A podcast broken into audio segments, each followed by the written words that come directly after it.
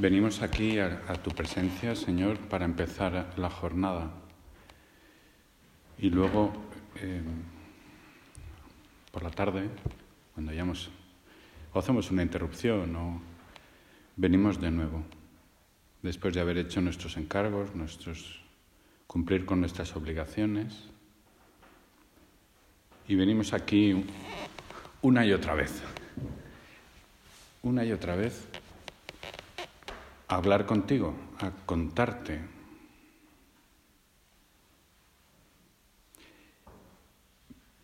Pero, ¿qué no sabes tú de mí? Podríamos preguntarnos. Si, si tú me has hecho, si, si es, está el Señor más dentro de nosotros que nosotros mismos. Y sin embargo lo necesitamos. Venimos a estar contigo. Y esto eh, es bueno que lo consideremos una y otra vez.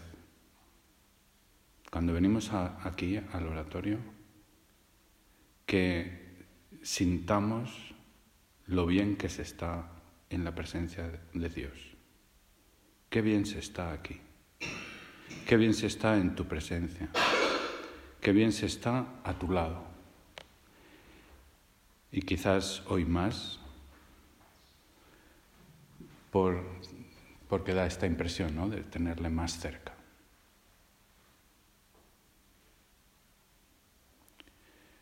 Durante el día pues intentamos vivirlo con el Señor.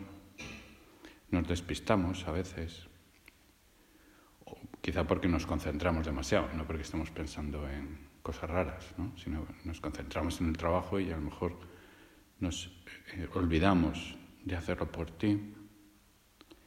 Pero eh, empezamos hoy así el día, dándote gracias por esos ratos de oración que tenemos la oportunidad de hacer cada día. A lo mejor cada día cuando venimos aquí nos sentimos un poco abrumados y no sabemos cómo orientarlo, cómo, qué decir. Em, no se me ocurre nada. La oración hay de muchos tipos. La oración no puede ser algo pesado. No, no puede ser pesado venir a estar con, con nuestro amor. Venimos a descansar con el Señor, venimos a cargar nuestras pilas cada mañana para tener fuerza el resto del día. Venimos a mirarte. Esa mirada cómplice ¿no? que, que a veces dos personas que se quieren tienen. Y que en esa mirada se dicen tantísimas cosas eso sí que es una red de datos, no, no, la 3G, la 4G. Eh, esa mirada que dos personas que se quieren, es que no hace ni falta conceptualizar, no, no hace falta ni directamente, es comprensión, es sentir el cariño, es el hacer esos ratos de oración con nuestro corazón, no con nuestra cabeza. Hoy celebramos el día de San Juan, la Natividad. No me he olvidado. ¿eh? eh, y una de las lecciones es esta precisamente. San Juan, en el seno de su madre, aparece Jesús en una esquina, en el seno de su madre, la Virgen, y se orienta. Siente el magnetismo de la presencia tuya, Señor. Y hoy le pedimos a tu primo que nos transmita esa orientación, ese magnetismo.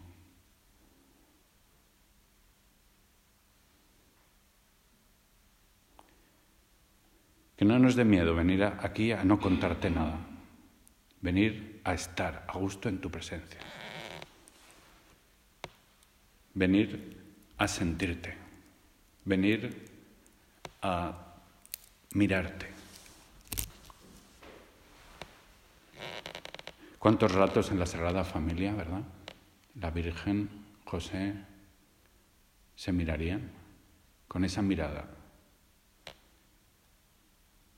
sin decir nada.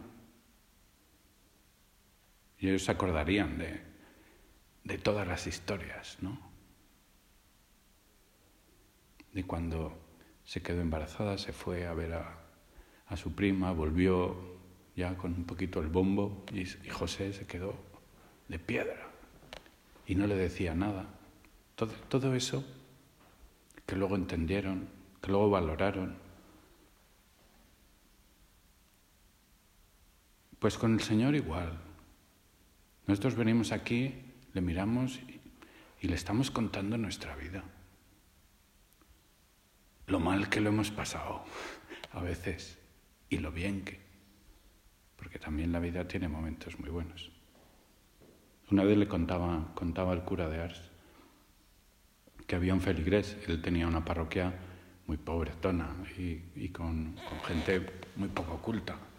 Y, y, una vez se quedó sorprendido porque había un campesino que todos los días se pasaba horas en la iglesia, en una esquina.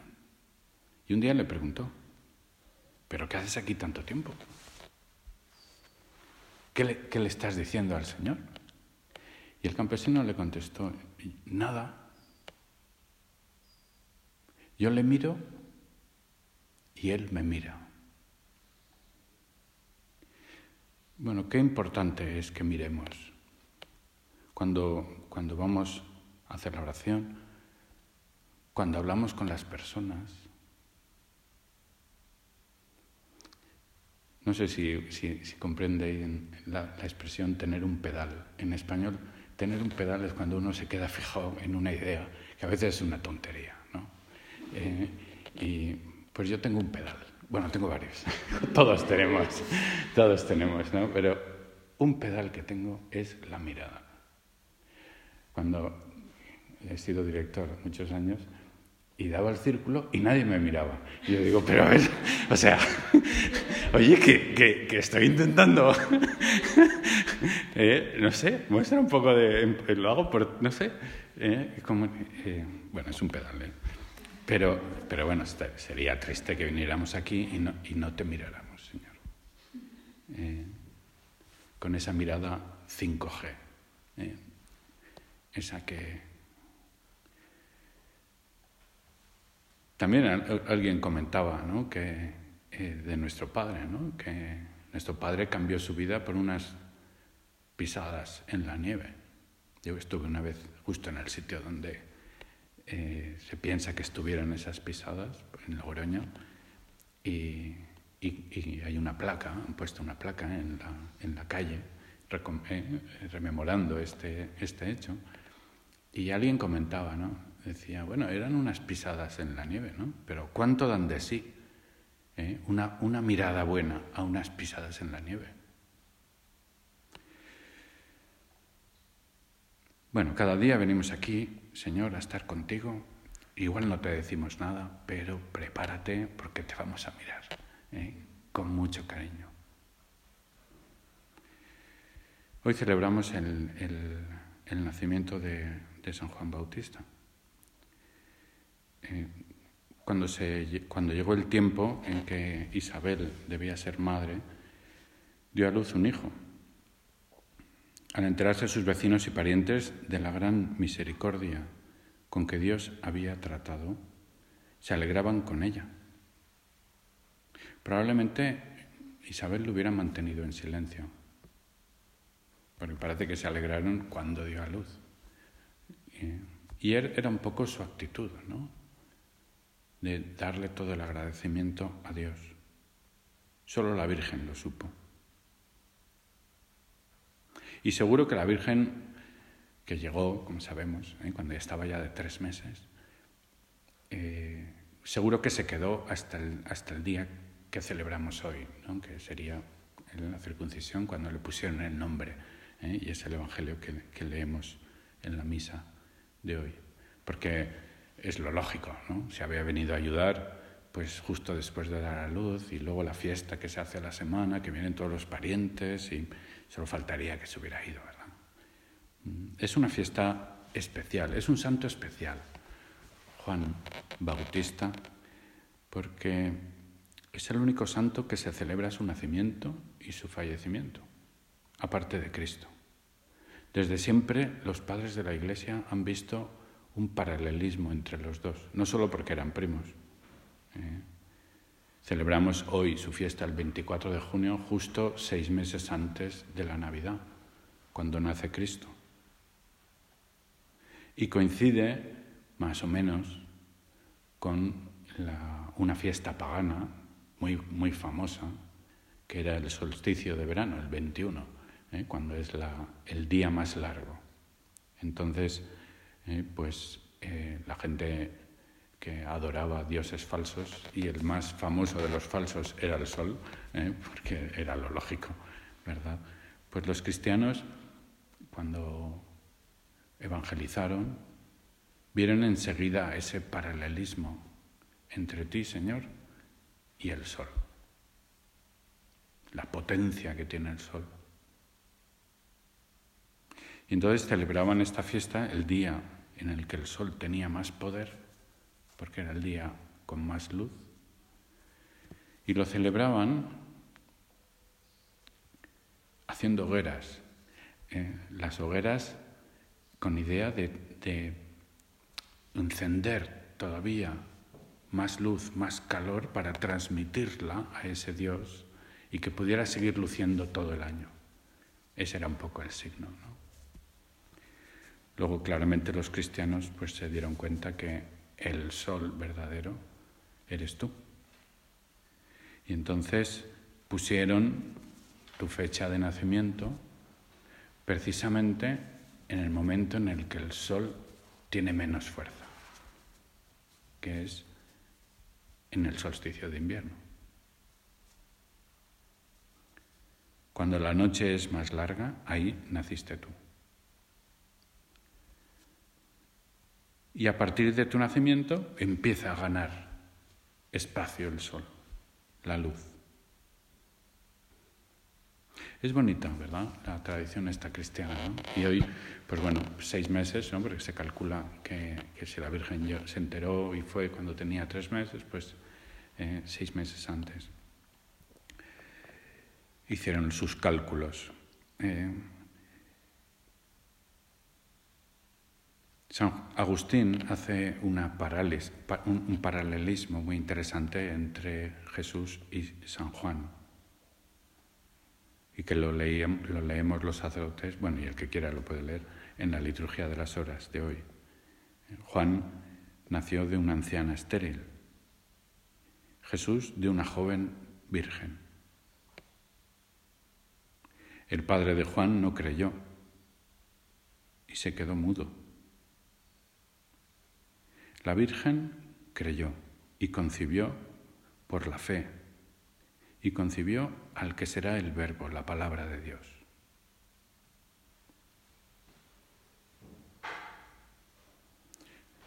Zacarías se quedó mudo. Antes de la predicación de Jesucristo, el sentido de las profecías estaba como oculto. Estaba ahí, había un mensaje que la gente no entendía, atisbaba un poquitín, pero tuviste que venir tú, Señor, para explicárnoslo. Y este es el simbolismo también al desatarse la lengua de Zacarías, que vienen los padres de la iglesia. Es porque en ese momento nació el que sería tu voz, Juan el Bautista. Cuando le preguntan, ¿y quién eres tú? Yo soy la voz. La voz que clama en el desierto preparando la venida del Salvador. Una voz es pasajera una voz es solamente un ruido de la palabra que está dentro. Hay teléfonos que hablan y son inútiles. Una voz. Ese es el simbolismo. No quiero decir que tu primo fuera un inútil, ¿eh? que tenía una voz muy buena y probablemente muy fuerte ¿eh? y cumpliría su papel. ¿eh? Pero nos ayuda, nos ayuda también a aplicárnoslo. porque de la vocación de Juan nosotros hoy vamos a intentar sacar alguna consecuencia. La primera ya la hemos visto. Nada más sentir tu presencia, se puso a saltar, percibió. ¿eh? La segunda idea sería consecuencia de esta. Es decir, Él siente la llamada sin palabras, siente solo tu presencia. Qué prontitud para responder. Qué facilidad para sentir tu presencia, la presencia de Dios. Y para nosotros esa es una clave básica para nuestra vocación. Es eh, la visión sobrenatural, el ser contemplativos. A mí, Señor, me cuesta oír lo que me pides. Me lo tienen que explicar para que lo entienda. Por supuesto que tenemos que pedir explicaciones, pero ya nos conocemos. Y hay veces que, que ya lo entendemos, pero no nos parece bien o no nos parece lógico, o lo haríamos de otra manera.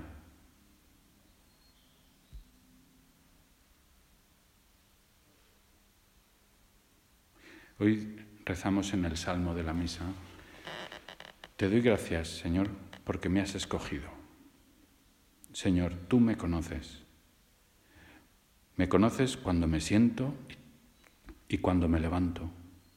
Él conoce todas mis circunstancias. Lo sabe todo. Antes lo considerábamos, entonces, ¿por qué contarlo? Si ya lo sabe. quiere que lo contemos porque lo que quiere es que lo pensemos en tu presencia. Precisamente para eso, para que no nos vengamos con cuentos chinos con justificaciones, porque tú lo ves todo y a ti no te podemos contar un cuento. Eso es la visión sobrenatural, hacer las cosas con la mirada puesta en el Señor. Por eso qué importante es que miremos, que miremos a Jesús cuando le contamos las cosas, no con la mirada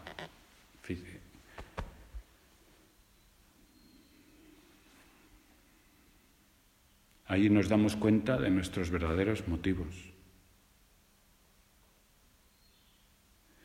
Nos damos cuenta, si la tenemos, de nuestra falta de rectitud de intención, de nuestra soberbia, de nuestras dobles intenciones o de nuestra falta de generosidad.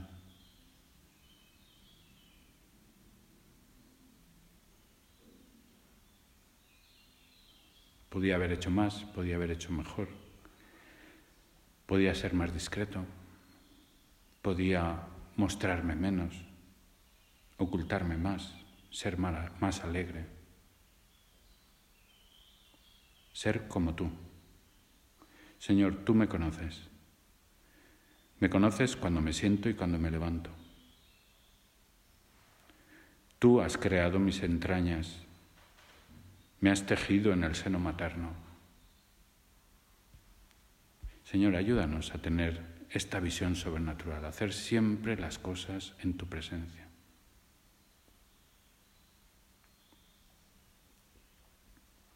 Bueno, quizá yo no respondí tan pronto como tú, podemos decirle a, a San Juan, ¿no? Eh, ojalá eh, el Señor me hubiera llamado antes. Bueno, a cada uno nos llama en, su momento. Eh, nosotros hemos de ver nuestra vocación en cada momento de nuestro día, en cada momento de cada día y responder en cada momento de cada día.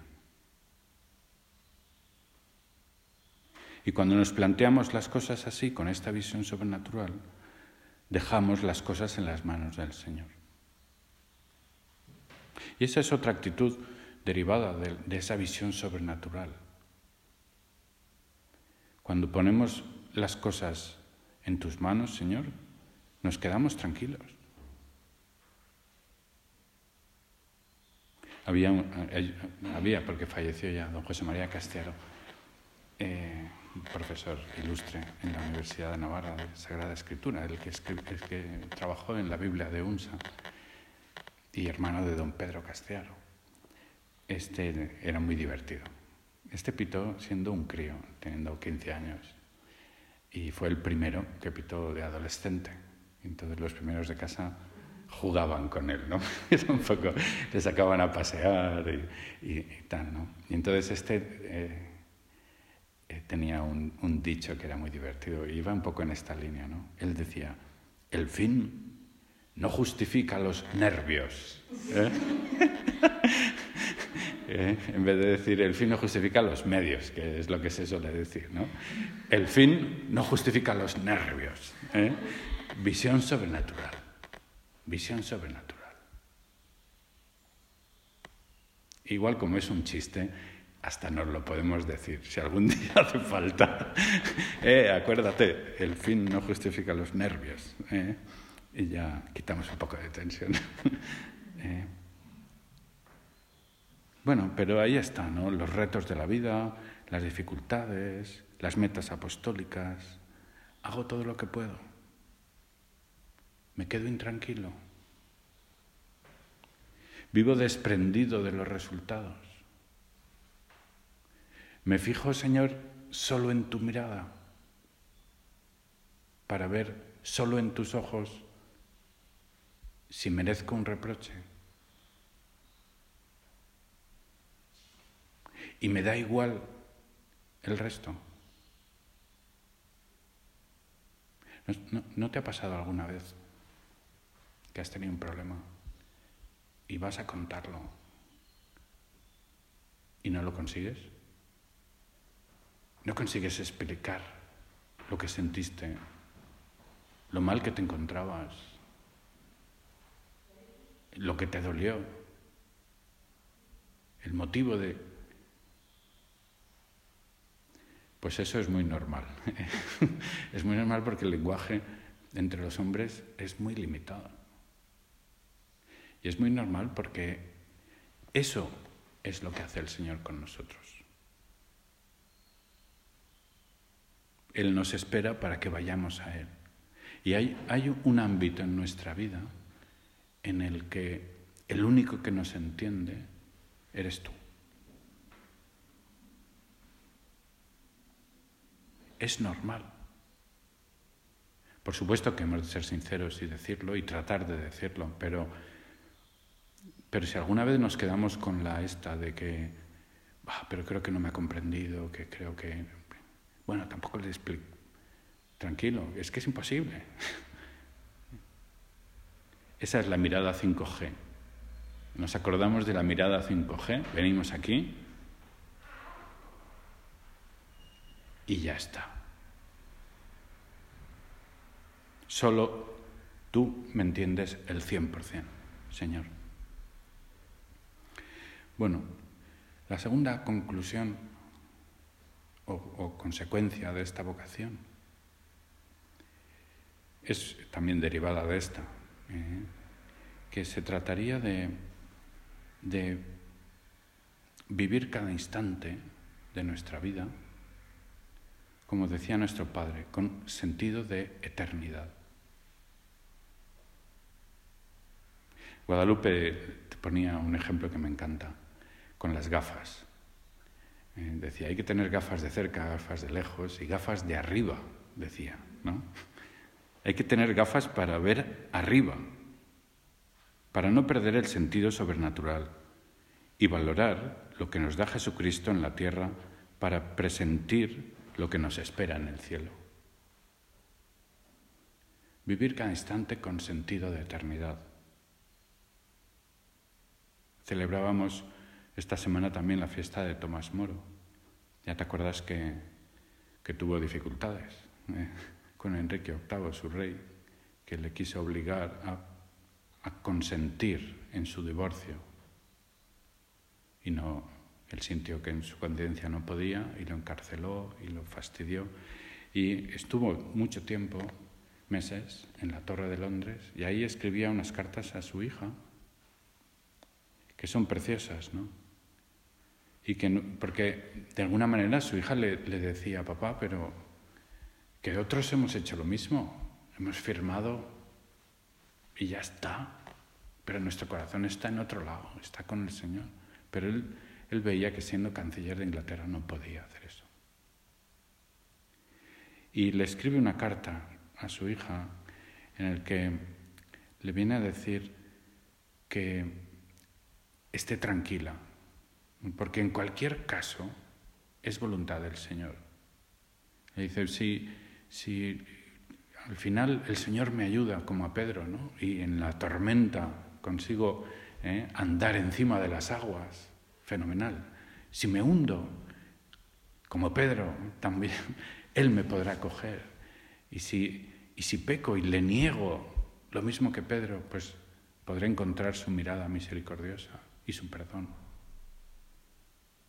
Y al final le dice, no te preocupes por mí, sea lo que sea que me pase en este mundo, nada puede pasarme que Dios no quiera.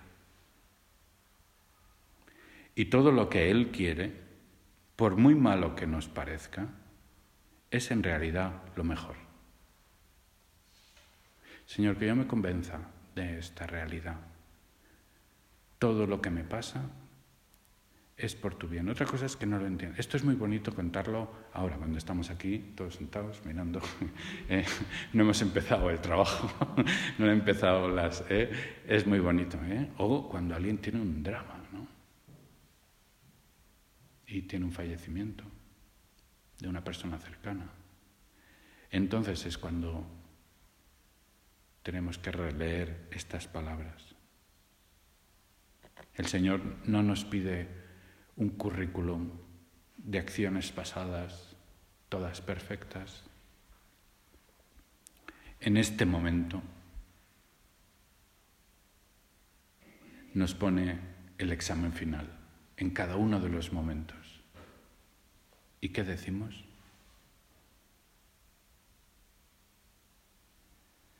Vivir cada instante con esa mirada hacia la eternidad.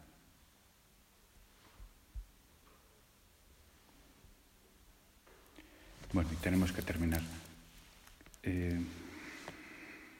le pedimos ayuda hoy a, la familia grande de Jesús, eh, a San Juan. Vivimos también de su ejemplo. Seguramente eh, San Juan y Jesús se conocerían, ¿no? Y se tratarían más. Quizás fueran de excursión juntos al desierto, ¿no? San Juan debía ser un experto en desiertos. Eh, hoy le pedimos ayuda a San Juan y le pedimos sobre todo a Jesús y a la Virgen María para vivir fielmente nuestra vocación, con esta visión sobrenatural, ¿eh? encontrando un sentido de eternidad a todas las cosas que hacemos cada día.